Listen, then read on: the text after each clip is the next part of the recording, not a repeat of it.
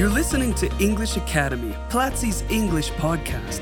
Learn about different topics as you improve your English listening skills. Join Platzi and have access to courses on product design, audiovisual production, data science, business, English, marketing, and more. Enjoy this week's episode. Welcome to English in Action, a podcast by Platzi English Academy. I'm Jhon, faculty manager at Platzi, and today I have a very special guest, Cesar Cordero, our English community manager here at Platzi. Hey, Cesar, welcome. How are you doing today? Hey, Jhon, I'm very excited to be here. Um, it's always a pleasure to be here in English in Action, so thank you very much for the invitation. Of course. And the thing is that today we'll be talking about a very special topic. And I know I always say this, but this time we'll be sharing our personal story when it comes to, you know, learning English and, and growing in this professional career as well. And we'll be answering the question, what have you accomplished with English? And I would like to invite everyone also to, you know, all our listeners to answer this question as well and to see if we maybe share some of our experiences. So, to start with, Cesar, I would like to ask you um, an interesting question about your childhood. And is it, and the question is, were you good at English as a child? That's a very interesting question, Jhon, because back in the day, I would say I was not good at English because I did try. I, I didn't have, you know, like private teachers. I didn't go to um, schools or English institutions. I learned English, or the things that I learned, the couple of things that I learned uh, were at school. Uh, but I, I was not really good, actually. I, I thought I was not good. Uh, when I finished my school, you know, when I finished high school, when I graduated, I spoke a couple of words only. Probably I am and you are, and that's it. Um, and you would think that you are not good at English, but I think it's not about being good or being bad. I think it's more about uh, how you learn the language and how interested you are in learning the language and what goals you have. Back then, I didn't have any goals, but after I graduated, I knew I had to learn English uh, regardless of the professional career that I would pursue. So I decided to learn English. Uh, the first time that I decided to learn English was when I was uh, 16, 17 years old. And from that moment, I, you know, started to learn and I, uh, I keep learning up to this point. So I'm not gonna say I was bad, but maybe I didn't have the resources uh, and um, I was not at the right moment to actually learn the language. But I'm not bad. And I, and I want to say to everyone listening to this podcast, you might think that you are not good because you tried at school, because you tried at college, because you tried sometime and it didn't work. That's fine. That's fine. Now it's the time to do it. You can try now, and it's just a matter of being having a goal, and knowing why you want to learn English, and being, uh, you know, like being disciplined. What about you? Well, Cesar, you have actually mentioned several key elements when it comes to learning English, right? And it's, you know, perseverance and, and practice and understanding that we make mistakes. And actually, I started this this process with a giant mistake that at you know at the beginning I was not really proud of, but then I was like, all right, I need to embrace this this experience that happened, and y- there's always that you something that you can learn from from any experience, right? And this was I, I started my my process learning English when I was in fifth grade um back in the day i don't know i was like 10, 10 years 11 old, yeah. and probably right and i started there with the with the classic translation um pieces of homework right you get a song you get an article you get a piece of information and you need to translate it and um, i But started did you, there Did you want to? Did you want to learn English? Did you like English, or it was just because you had the subject at school, and you had to, to learn Not it? really. I mean, I cannot honestly recall all the details back, uh, but one thing I'm sure about, and it was that English was not my priority Uh-huh. back in the day, right? It, it wasn't really, and I was not an outstanding student in English, actually. All right, who think? And and what happened after that? What, what did you do? Did you um, quit? I don't know. Uh, did you try different method, teachers? So it was actually that experience with this translation homework that the teacher gave us. It was it was shocking because I translated that homework horribly, right? I didn't know how to use the dictionary, and all I did was translate word by word, and then here I was in front of a class, um, translating a song that I mean it had nothing to do. It was something like my aunt came back, and I think I, I probably shared this story before, but th- but the song was something like my aunt came back, and I took the dictionary, I translated word by word, and I ended up saying something like mi tía come espalda or something like that, which happens when you translate word by word. And it was a kid, you know, 10 years old, in front of a class, sharing this ridiculous translation. Um, so yeah, that was that was shocking. And then my parents said, like, no, Jhon, you need to study English. It was not really my choice, Cesar. It wasn't.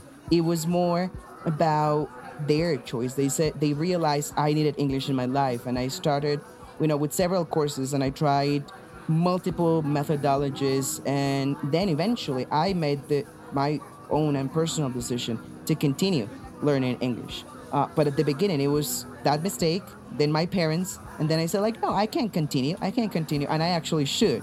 So actually, you might have thought, like back in the day when you made that mistake, that uh, you were not good because you, you made that mistake. But of course, you realized eventually that you were not bad. It was just um, a learning process. It was part of the process, right? Yeah, I was embarrassed. I, I honestly, I felt horrible at that point. I still remember those feelings. That, you know, I felt very anxious. You know, it was a classroom full of kids, 10 years old, right? Laughing at my horrible translation. That wasn't easy. And yeah, that was my first thought. I was like, oh my God, English is not for me. English is horrible. And then um, my parents realized that, I mean, I, I, I should have done something differently, probably. But then they said, no, this is a great opportunity for him to learn. And well, that's how this story started. nice, nice. Yes, Cesar. And now that we're talking about these memories, right? Um, we we just spoke about how we started. How about now? Has the perception of learning English changed over the time for you? Of course, of course. Um, I think the perception or the way we see education in general has changed, not only for English.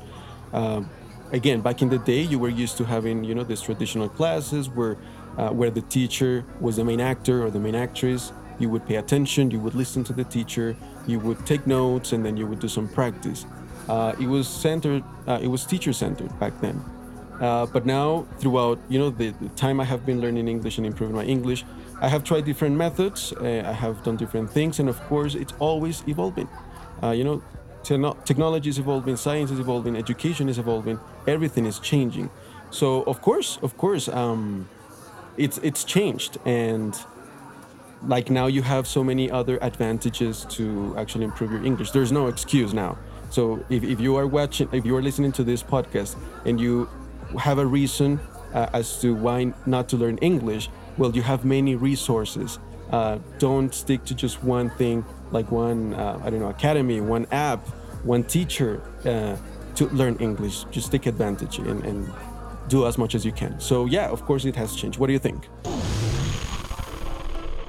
This day is for people like you who prepare every single day to face a world that has already caught up to you and is asking you to learn more, to grow more, and to go farther. This day is for people like you, for whom the only constant variable is change, and for whom staying put is simply not an option anymore. Today is the day when you finally stop saying, I'll start tomorrow, or I'm too scared to try. Why stay behind when you can go beyond? On March 18th, 19th, and 20th, register for Platzi Day so you can learn about technology and much more through thousands of online courses at no cost. Stop waiting for a sign to change the course of your life. Sign up at Platzi.com today and start your future now. Today is the first day of the rest of your life. Yes, I agree with you there, Cesar. The, the more resources you can use, the better, right? Um, nowadays, in which you know technology is around everything we do, we need to take advantage of that. I wish I had had all those resources, you know, 18 years ago when I when I started this process for learning English. I wish it was a single methodology. It was probably a single institution in the city or something like that. Nowadays, we have multiple options, and studying online allows you, for instance, to move at your own pace, right? To use the resources that work for you and not that work for you know a, a, giant group of people. So let's take advantage of that. I, I do believe that the perception of you know learning English has changed. Also because English is a lot more needed nowadays than it was 15 years ago, 10 years ago, even five years ago. Right now, with everything and you know the pandemic and all the things that have happened, uh, you know all those things have led us to see in English an opportunity to you know expand our horizons and, and try new things. So yeah, it has definitely changed. I I do believe that. And since we are talking about these perceptions and these little things that marked our history, Cesar, I want you to answer the question what have you accomplished with English? I, I know a little bit of your story, but I would like you to mention two, three things in your life that you said, okay, I got this because of English? That's gonna be challenging because um, I've been able to do so many things because of English that mentioning just three is gonna be hard. But I'm gonna pick three, as you mentioned, because I could, you know, like speak for 30 minutes to mention all the things that I have been able to do thanks to English, and it's and it's something real. And I hope that this motivates um, anyone here uh, listening to, to, to this podcast uh, because at the beginning it's it, it might seem like very far away for you to reach your your goals but at the end of the day it's worth it. You know it's worth trying and and studying. So yeah three of the things uh, that i have been able to accomplish um, thanks to english. The first one more job opportunities. Uh, without english i wouldn't be here. You know without english i wouldn't have uh, had you know like several jobs that i that i had thanks to english I have managed to go. I used to work as a delivery person before when I was like, uh, you know, 15, 16, 17. Um, yeah. Uh, and I used to work like a, as a delivery person. But then I managed to, to do other things thanks to English. I even ended up working as, as a manager uh, of an English institution. So um, it's led me to, to, to, to do great things. Also, traveling. I love traveling. And because of English, this has uh, you know, given me the opportunity to visit multiple countries around the world. I used to work on a cruise ship, and this, uh, be, without English, I wouldn't have been able to do this. You know, uh, I met a lot of people, which is something that I went. It's my third thing actually, because of English. Uh, I met and, and made great friends from all over the world, um, and I still I'm still in touch with them, and we talk. Um, people from from different countries. So you know, I made new friends, more, more job opportunities, and also um, traveling, which is something that I love. What about you, Jhon? Well, Cesar, just like you mentioned, um, I, I, could also name all the things that I've been able to do in my life because of English, and this could be, uh, uh, you know, 30, 40 minutes just talking about that. But I can summarize my story in three very important things that, that, that happened. Well, that I made happen through English, actually. And the first one was when I was 17. I had already, you know, studied English for several years, and I thought I was, uh, you know, very good. Um, the truth it was is that I wasn't. But the point here is that my very first experience in which I see or used English in first, you know, um, in, in real life, you know, firsthand, was when I traveled my, for my first time to the United States. Mm-hmm. Um, that was the very first time I left the country. I was 17 years old. That was my first passport, my first plane, my first visa, my first everything on that trip. And I had the opportunity to become a Colombian youth ambassador in a program with the American Embassy here in, in Colombia. And, and that was great. And, and I never thought about doing anything like that.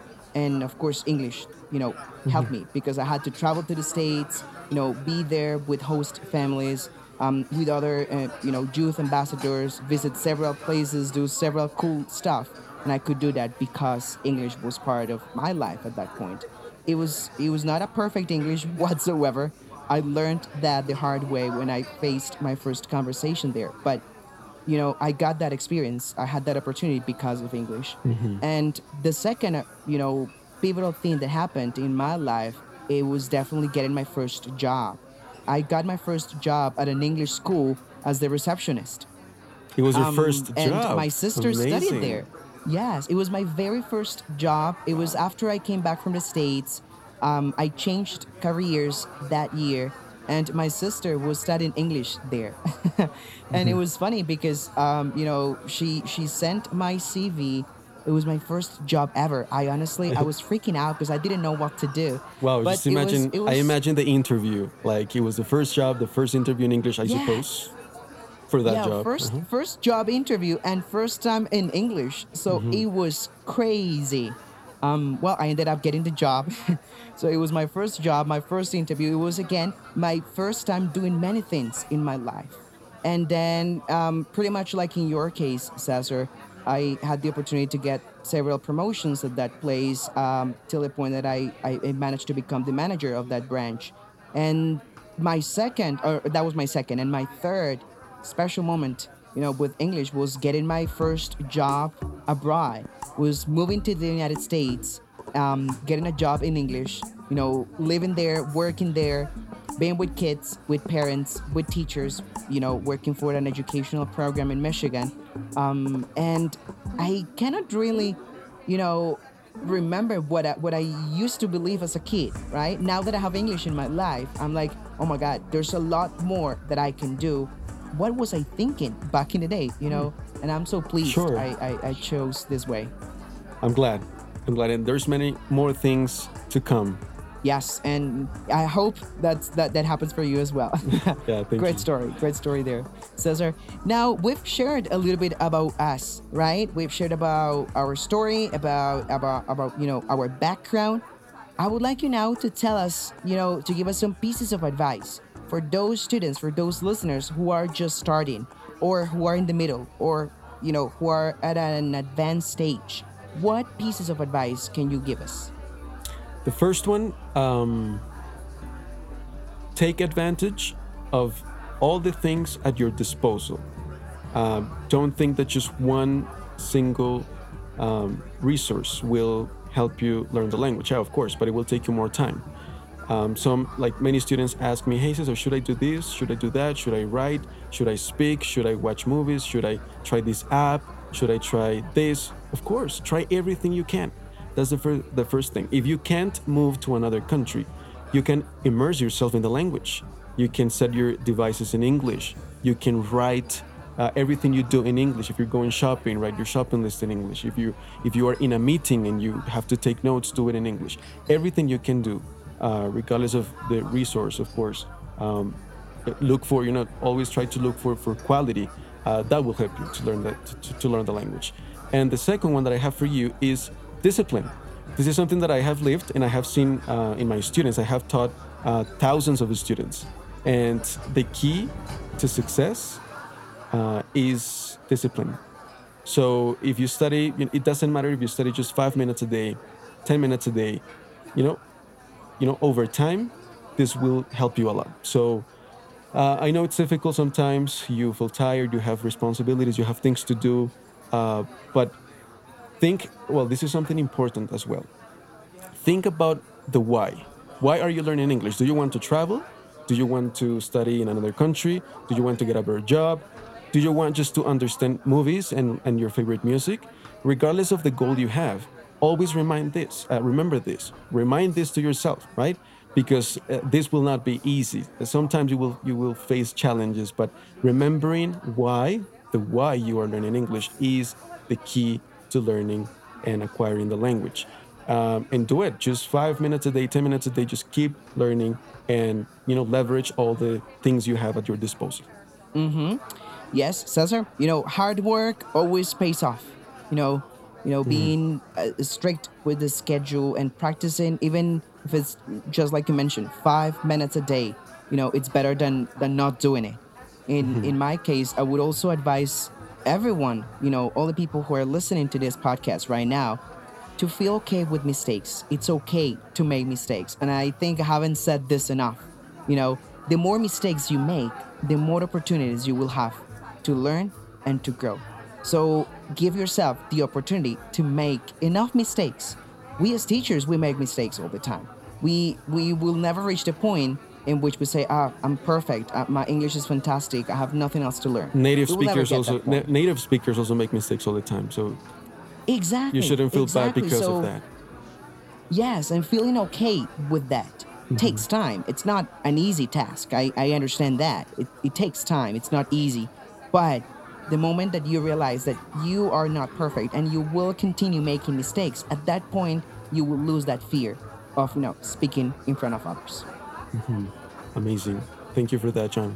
All right, Cesar, this has been a wonderful time to talk about our experiences, to give some pieces of advice, and I would encourage everyone to answer this question What have you accomplished with English? And actually, I would like you also to answer the question What do you want to achieve with English? Thank you, Cesar, for your time, and also thank you everyone for listening to English in Action. Next week, we will have a brand new podcast episode. So go to platzi.com slash action and watch a free class. It will be available for seven days. Till the next time. Take care. This was English Academy, Platzi's English podcast. Thanks for listening. Share this podcast if you liked it and let us know which topics you would like for us to discuss in future episodes by going on Twitter and using the hashtag Platzi English.